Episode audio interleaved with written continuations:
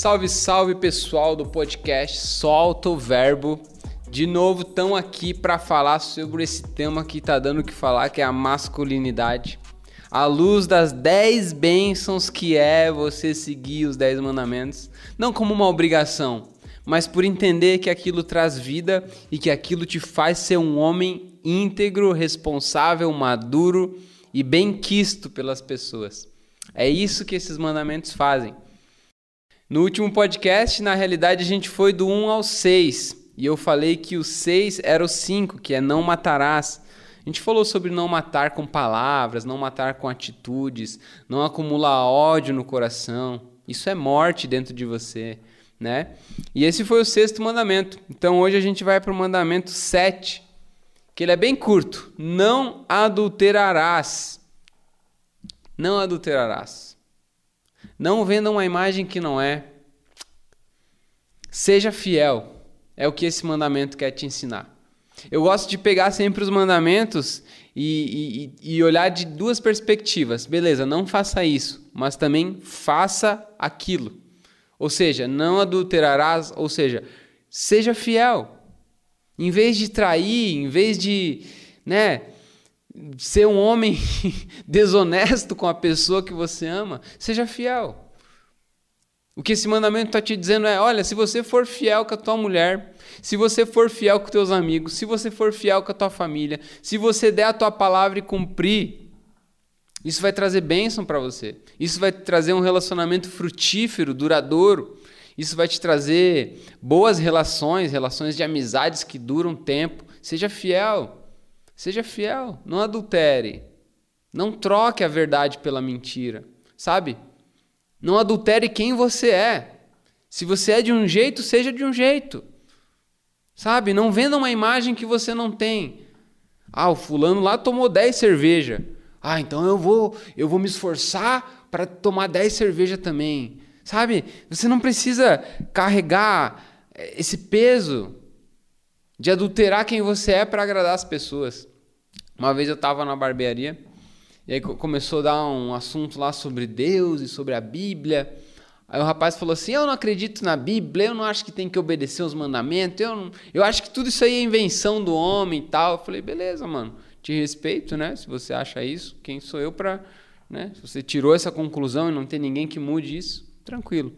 Aí o cara foi lá fazendo a barba e eu tava conversando com ele e outro rapaz tava cortando o cabelo dele. Aí no meio da conversa ele lançou uma assim, ó. É, hoje eu tô aqui, né? Vim cortar o meu cabelo e tal, porque eu quero ficar bonitão, né? Porque tem uma professora lá que me dá aula, que ela é uma gata. Ela é casada, sabe? Ela é casada. Mas assim, ela tá me dando umas aberturas e eu vou chegar junto. O cara tava me dizendo que ele tava ficando bonito pra fazer com que a mulher traia o marido, sabe?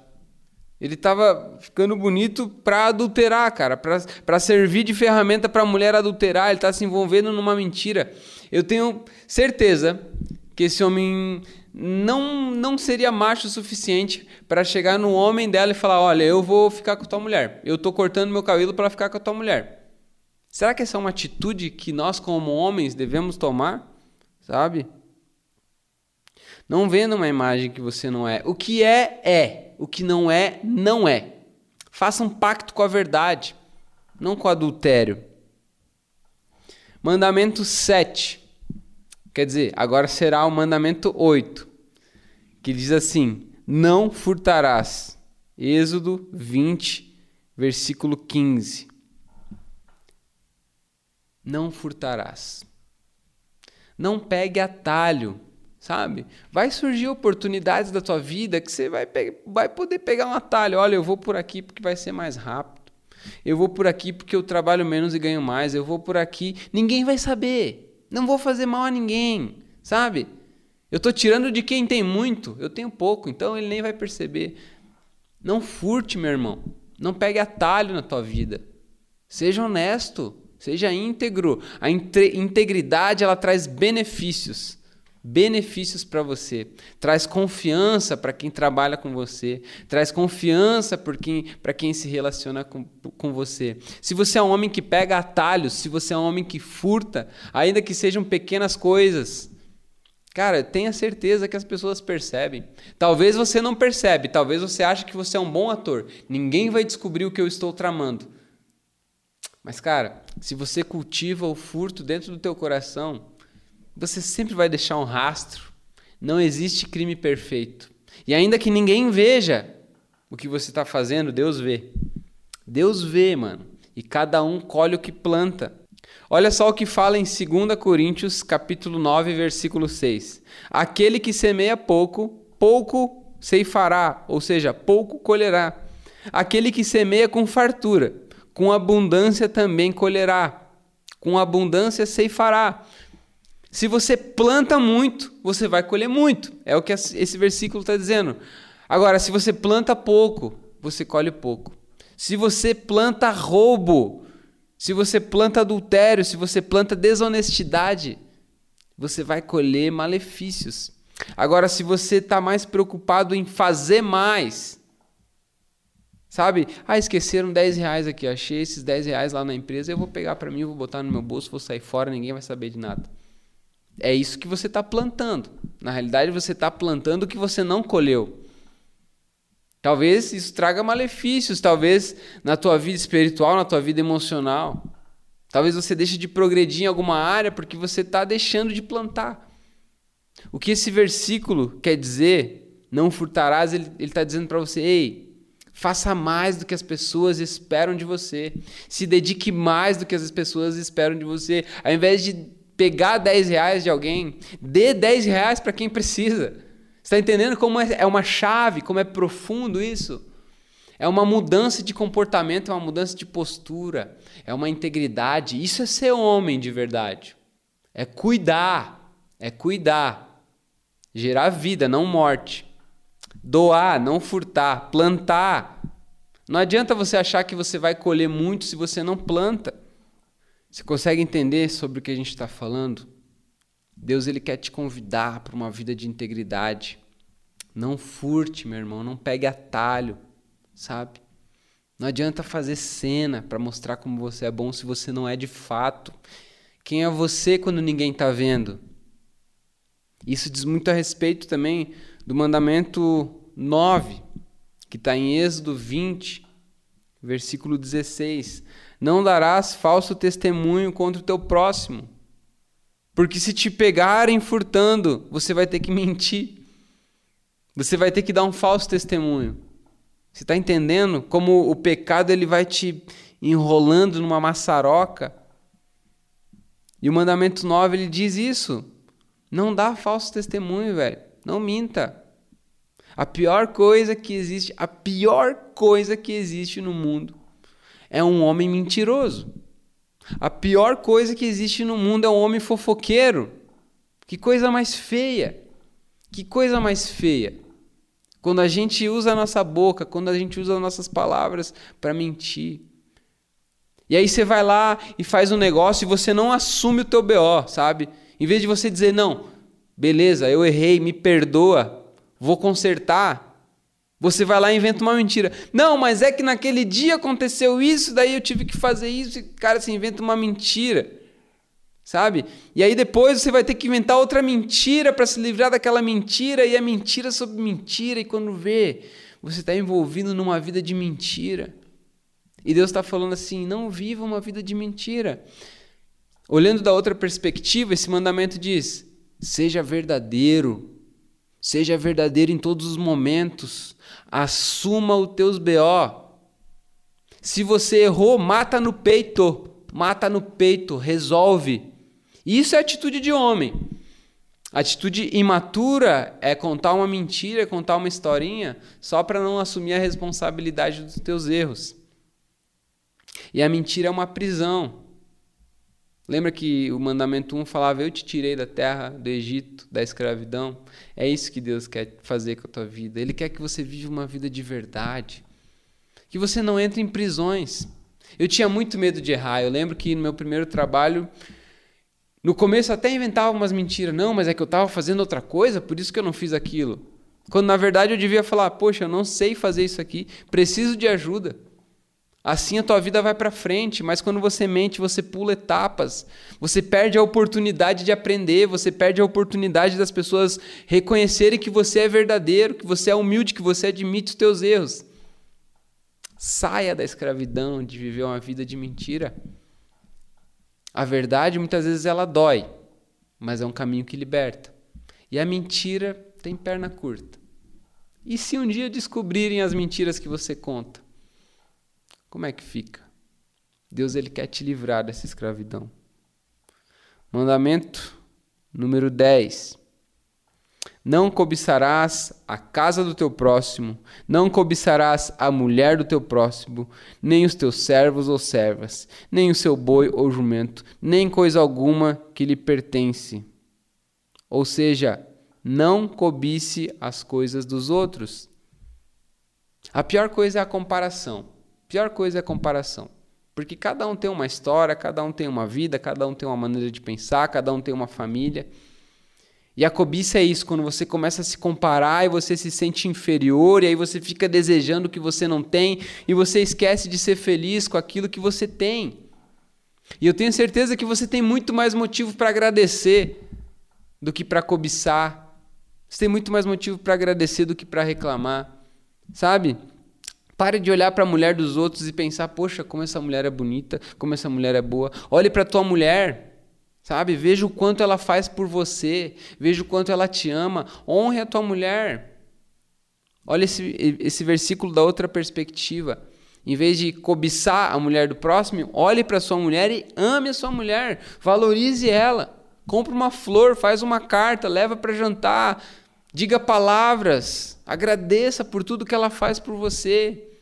Não compare. A verdade é que com o passar do tempo, você vai, você vai se acostumar com a aparência dela. E parece que ela não vai ser mais tão bonita como era no começo. E a vida faz isso. A gente começa a envelhecer uma hora ou outra, sabe?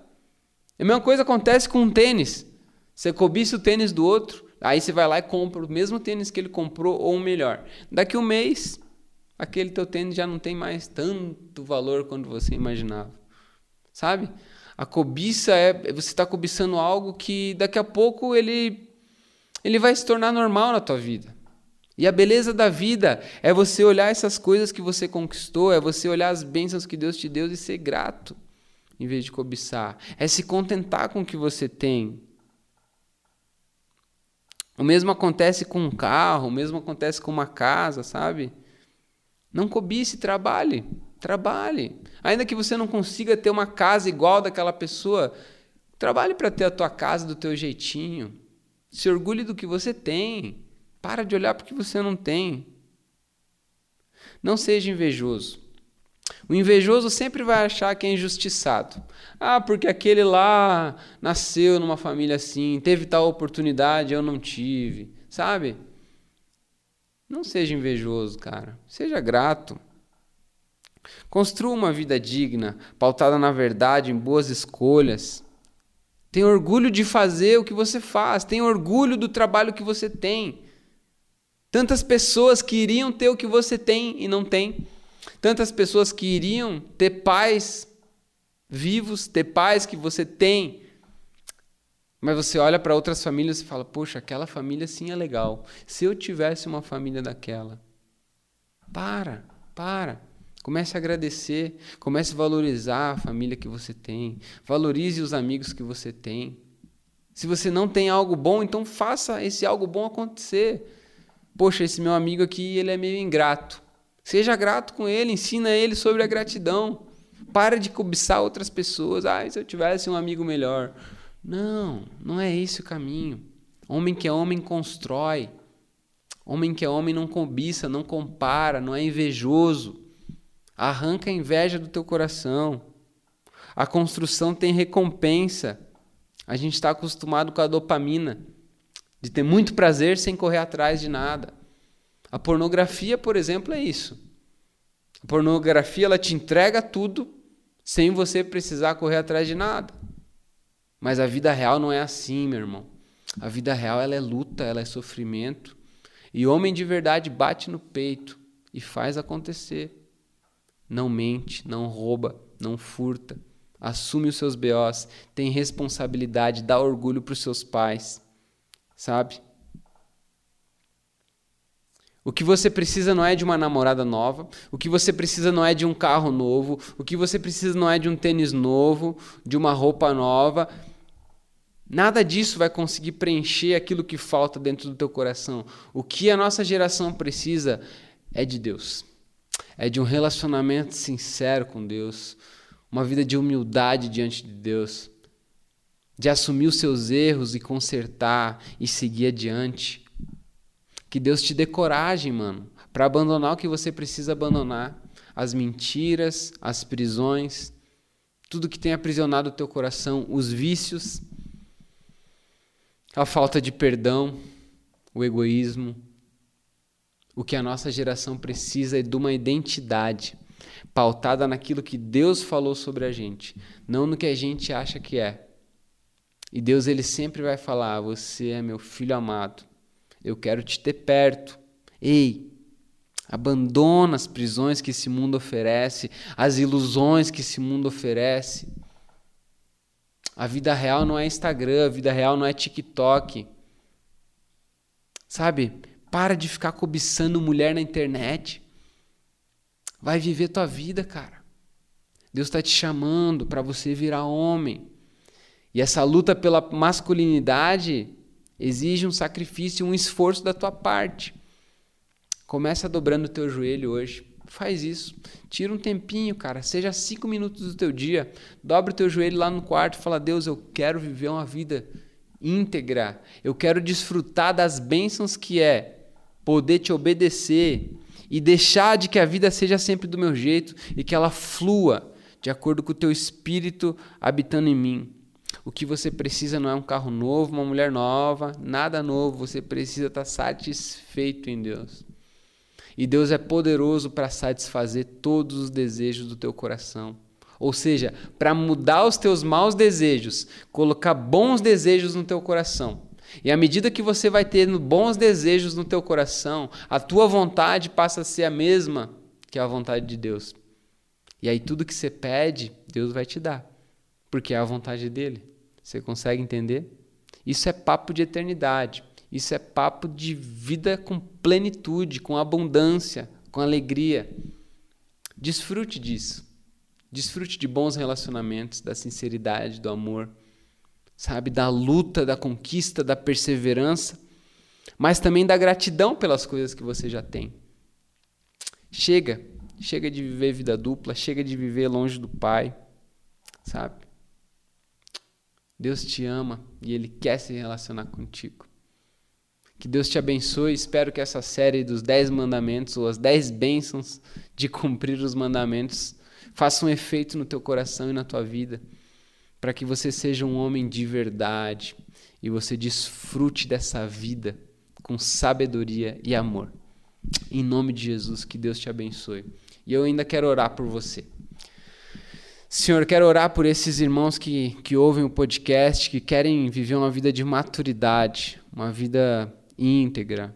Peço que o Senhor os abençoe, que o Senhor transforme o coração deles, que o Senhor atinja uma camada profunda da identidade deles e muda quem eles são, para eles poderem viver uma vida mais tranquila, mais leve, uma vida mais íntegra, mais justa, uma vida que dá orgulho para a mulher, para os pais, para os amigos na escola, na faculdade, uma vida que dá orgulho para o patrão, uma vida que ele possa se orgulhar de quem ele é e do que ele tenha feito, porque o Senhor habitou no coração dele e mudou ele. Esse é o ponto de partida, Deus. A gente primeiro precisa amar o Senhor, é o primeiro mandamento. Amar o Senhor sobre todas as coisas. Que à medida que o teu amor toma conta de nós, a gente passa a obedecer o segundo mandamento, que é amar o próximo. Abençoa eles, Deus. Livra eles de todas as prisões e traz eles para mais perto de ti, para que eles tenham uma vida que te honre e te glorifique. Em nome de Jesus. Amém. Que Deus te abençoe. Tamo junto.